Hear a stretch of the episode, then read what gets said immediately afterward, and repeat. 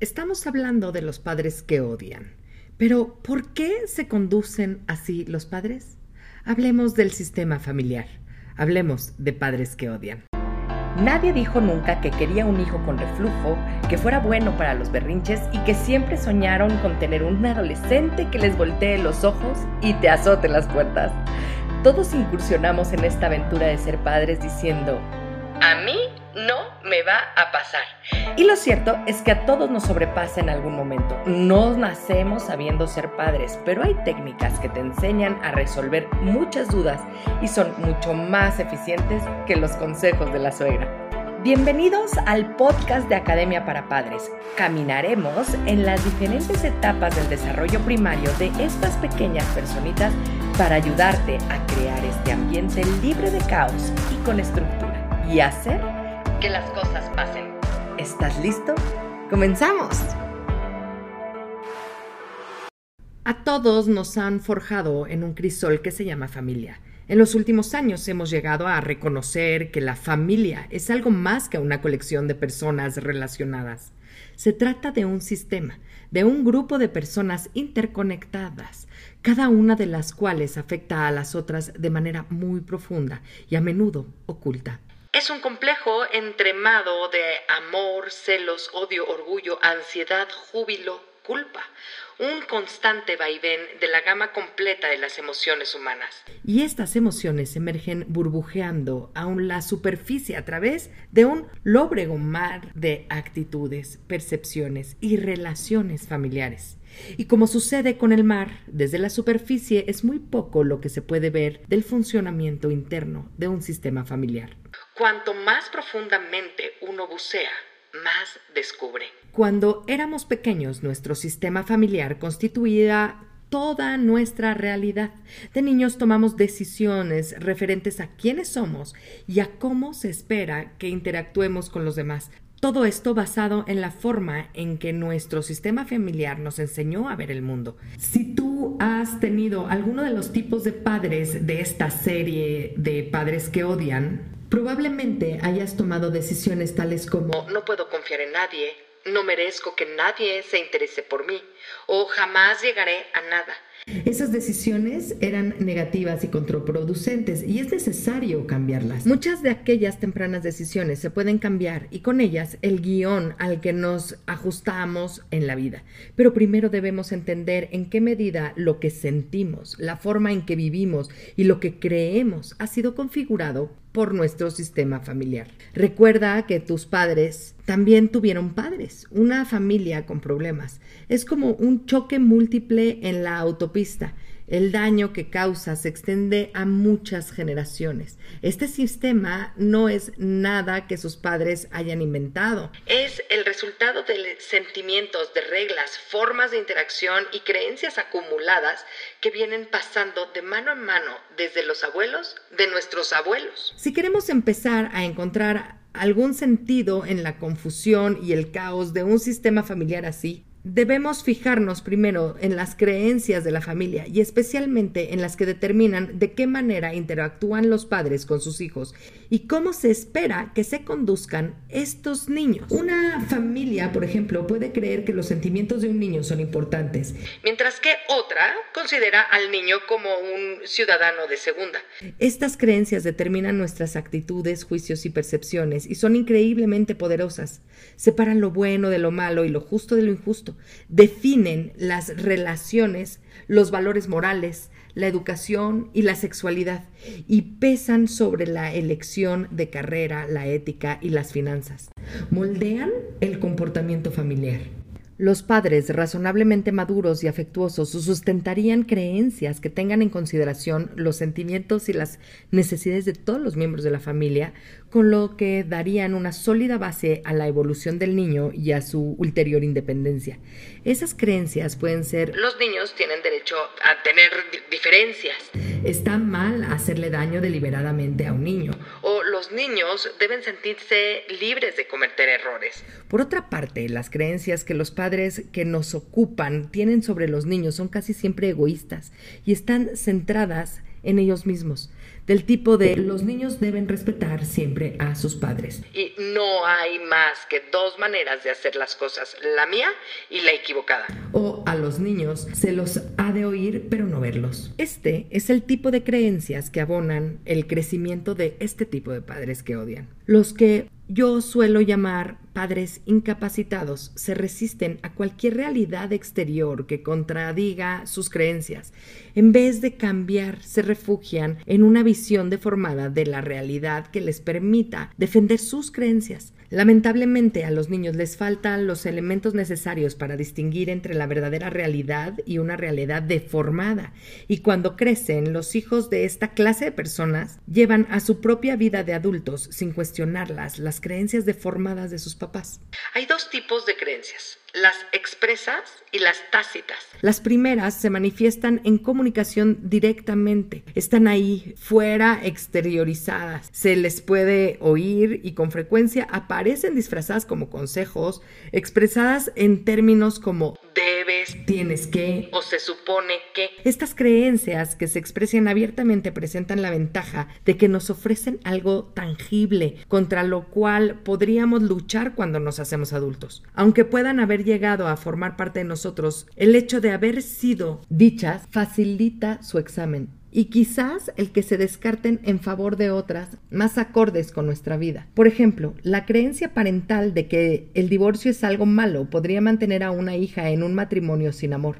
Pero la hija puede enfrentar esa creencia preguntándose qué tiene de malo el divorcio y su respuesta a esa cuestión puede conducirla a rechazar la creencia de sus propios padres. Pero no es tan fácil rechazar una creencia cuando ni siquiera se sabe que existe. Puede suceder que haya creencias tácitas que dicten muchos supuestos referentes a la vida porque existen por debajo del nivel de la conciencia. Estas son las creencias implícitas en la forma en la que el padre trataba a la madre o en la forma en que los padres trataban al niño. y constituyen una parte importante de lo que aprendemos del comportamiento de nuestros padres. Es rarísimo que a la hora de la cena los miembros de una familia se pongan a hablar de creencias tales como las mujeres son ciudadanas de segunda o que los hijos deben sacrificarse por sus padres, que son malos por naturaleza. O que deben seguir siendo débiles e inadecuados para que los padres puedan seguir siendo necesarios. Aun cuando la familia supiera conscientemente que estas son sus creencias, resultaría muy difícil que lo admitieran. Sin embargo, tales creencias negativas tácitas dominantes en muchas familias actúan como tóxicos de efectos desastrosos sobre la vida de sus hijos. Sin decirlo, hay padres que infunden a sus hijos la convicción de que solo los sentimientos de ellos como papás cuentan y que los niños solamente existen para la felicidad de ellos. Es posible sanar y cambiar todas estas creencias, pero tienes que trabajar y es muchas veces muy difícil porque tienes que cambiar el chip de tu cerebro. Les voy a contar una historia. Kim, a quien la volubilidad de su padre tenía controlada con sus variaciones anímicas y su dinero, aceptaba también muchas de las creencias tácitas de sus progenitores. Así lo expresó ella misma. El matrimonio de mis padres era algo horrible. Ella le tenía un miedo atroz y aunque nunca lo haya visto haciéndolo, estoy segura de que él le pegaba.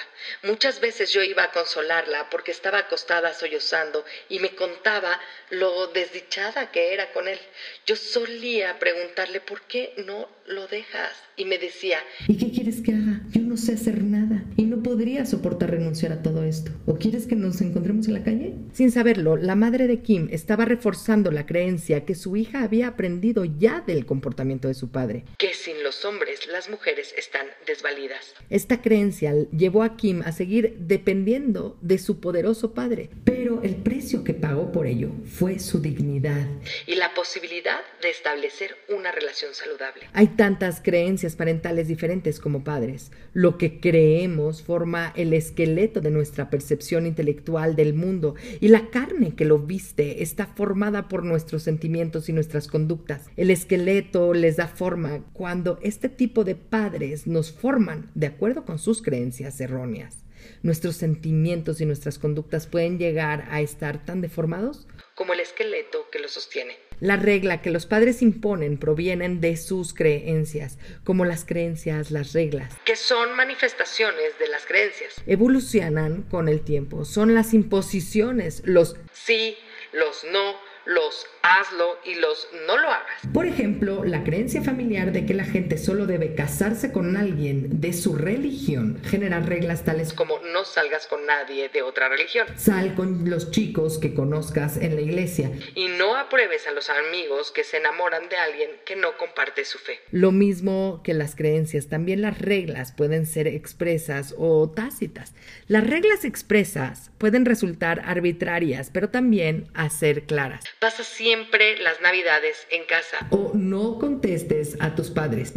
Al estar abiertamente formuladas, cuando somos adultos podemos cuestionarlas. Pero las reglas familiares son tácitas. Son como titiriteros fantasmas que nos gobiernan con hilos invisibles y nos exigen una obediencia ciega. Se trata de reglas invisibles y encubiertas que existen por debajo del nivel de la conciencia. Reglas como no tengas más éxito que tu papá. No seas más feliz que tu mamá. No lleves una vida propia. O no dejes nunca de necesitarme. O no me abandones. El padre de Kim, la historia que les acabo de contar, establecía reglas que regían la vida de su hija sin tener jamás que verbalizarlas.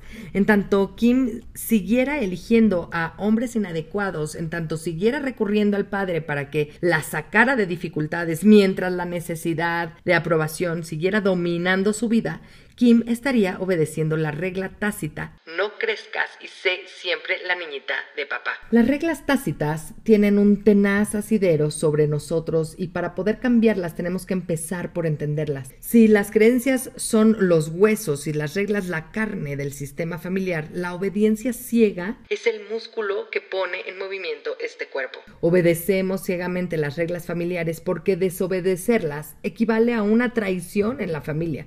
Las lealtades al propio país, a los ideales políticos o a la religión palidecen en comparación con la intensidad de la lealtad de la familia. Todos tenemos estas lealtades que nos atan al sistema familiar, a nuestros padres y a nuestras creencias. Nos mueven a obedecer las reglas de la familia. Y si estas reglas son razonables, pueden proporcionar una estructura ética y moral a la evolución de un niño. Pero en las familias en las que los padres tienen las características que estudia este libro de Padres que odian y esta serie que hicimos en Padres que odian en el podcast, las reglas se basan en deformaciones del rol de la familia y en percepciones grotescas o delirantes de la realidad. Obedecer ciegamente estas reglas nos conduce a comportamientos destructivos y contraproducentes. Y es que el tipo de obediencia a que nos referimos no tiene nada que ver con una libre opción y rara vez resulta de una decisión consciente. Y es que si se ven escritas, estas reglas parecen ridículas. ¿Quién puede obedecer a una regla que le diga no hagas relaciones saludables? Lamentablemente, la respuesta es a la mayoría de los hijos adultos de esta clase de papás. Hay que recordar que son en su mayoría reglas inconscientes. Nadie se propone tener una mala relación, pero eso no impide que millones de personas la tengan una y otra vez. Y es que esta idea de decir mi necesidad de obedecer a mis padres es más importante que mi necesidad de mejorar. Aun cuando ambos progenitores hayan muerto, los hijos adultos siguen rindiendo honor al sistema familiar. Tendríamos que ayudarte a entender cuál es tu beneficio oculto, cuál es la verdadera razón por la que sigues obedeciendo a tus padres, aunque ya estén muertos, y cuando sabes que te hicieron daño. La obediencia ciega condiciona precozmente nuestras pautas de comportamiento y nos impide escapar a ellas. Es frecuente que haya una enorme brecha entre las expectativas y las exigencias de nuestros padres y lo que realmente queremos para nosotros mismos. Por desgracia, la presión inconsciente que nos lleva a obedecer eclipsa casi siempre nuestras necesidades y deseos conscientes. Solo dirigiendo un haz de luz al inconsciente y trayendo a la superficie esas reglas destructivas, podremos descartarlas. Solo cuando logremos verlas claramente podremos ejercitar nuestra libertad de opción. La diferencia más espectacular entre un sistema familiar saludable y uno que crea problemas a los hijos es el grado de libertad de que gozan los miembros de la familia para autoexpresarse como individuos. ¿Escucharon bien? Las familias saludables estimulan la individualidad, la responsabilidad personal y la independencia, favoreciendo en sus hijos el desarrollo de un sentimiento de adecuación y de respeto por sí mismos. Las familias insanas desalientan la expresión individual en ellas. Todos deben aceptar las ideas y la manera de actuar de los padres. Lo que estas familias promueven es la disolución e imprecisión de los límites personales, una fusión entre los miembros que las componen. En su esfuerzo por mantener la intimidad, con frecuencia terminan sofocando la individualidad de cada uno. En una familia así enmarañada, se paga un precio muy personal por obtener un sentimiento intermitente de aprobación y seguridad. Por ejemplo, es probable que uno no pueda preguntarse si esa noche está demasiado cansado para ir a casa de sus padres. La pregunta quizá tenga que ser, en cambio, si no voy, ¿se enojará a papá y le pegará a mi mamá? ¿O se emborrachará ella hasta quedar sin sentido? ¿O ninguno de los dos querrá hablarme durante un mes? Estas preguntas se nos plantean porque ya sabemos hasta qué punto nos sentimos responsables de que algo así suceda. Cada decisión que tomamos está entretejida de forma muy compleja con el resto de la familia. Advertimos que nuestros sentimientos, nuestro comportamiento y nuestras decisiones ya no nos pertenecen. Hemos dejado de ser nosotros mismos para convertirnos en un mero apéndice del sistema familiar. Kim Luchó contra esa necesidad cuando puso a término su matrimonio. Aunque el matrimonio no fuera gran cosa, por lo menos yo me sentía parte de alguien. Y cuando se terminó y de pronto él ya no estuvo, me sentía aterrorizada. Era como si yo no fuera nada, como si yo no existiera. Creo que solo me siento bien cuando estoy con un hombre y él me dice que estoy bien. Cuando Kim era pequeña, su vinculación a su padre poderoso le creó un sentimiento de seguridad muy precario. Cada vez que la niña intentaba separarse de él, el padre encontraba la manera de sofocar su independencia ya de adulta. No podía sentirse segura a no ser que formara parte de un hombre y que un hombre formara parte de ella. Una maraña así crea una dependencia casi total de la aprobación y de la validación venidas desde fuera.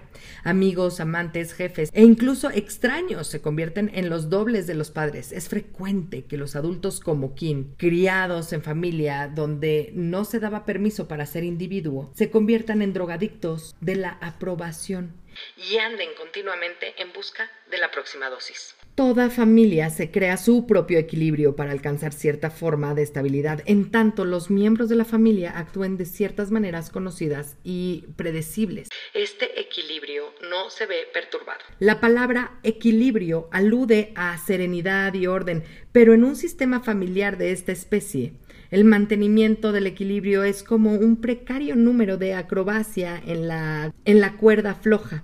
En familias así el caos es un modo de vida y se convierte en lo único en que todos pueden confiar. Todos los comportamientos aberrantes que hasta ahora hemos visto, incluso las agresiones físicas y el incesto, sirven para mantener el inestable equilibrio familiar. De hecho, estos padres desequilibrados suelen combatir la pérdida del equilibrio aumentando el caos. En una familia que funcione relativamente bien, los padres tienden a manejar las presiones de la vida resolviendo los problemas mediante una comunicación abierta que permite estudiar las opciones y no tener miedo de buscar ayuda exterior si es necesario. Por otra parte, esta clase de papás reacciona ante las amenazas a su equilibrio cuando sus miedos y sus frustraciones, sin pensar demasiado en las consecuencias que esto puede generar a los niños. Estos mecanismos de reacción son rígidos, pero familiares. Entre los más comunes están la negación. Como se ha visto a lo largo de este estudio, la negación suele ser el primer mecanismo de defensa al que recurre esta clase de padres para restablecer el equilibrio.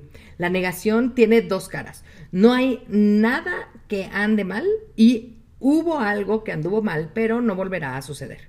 La negación resta toda importancia al comportamiento destructivo o bien lo da por sentado. Lo descarta en tono de broma, lo racionaliza o le cambia la etiqueta. El cambio de etiqueta, que es una forma de negación, oculta el problema detrás de algún eufemismo el alcohólico, por ejemplo, se convierte en un bebedor social, un padre que castiga físicamente a los hijos en alguien muy exigente. El segundo punto es la proyección. También la proyección tiene dos caras. Puede que los padres acusen al hijo de las mismas inadecuaciones que ellos padecen o que los culpen por los comportamientos enfermizos que resultan precisamente de su inadecuación como padres.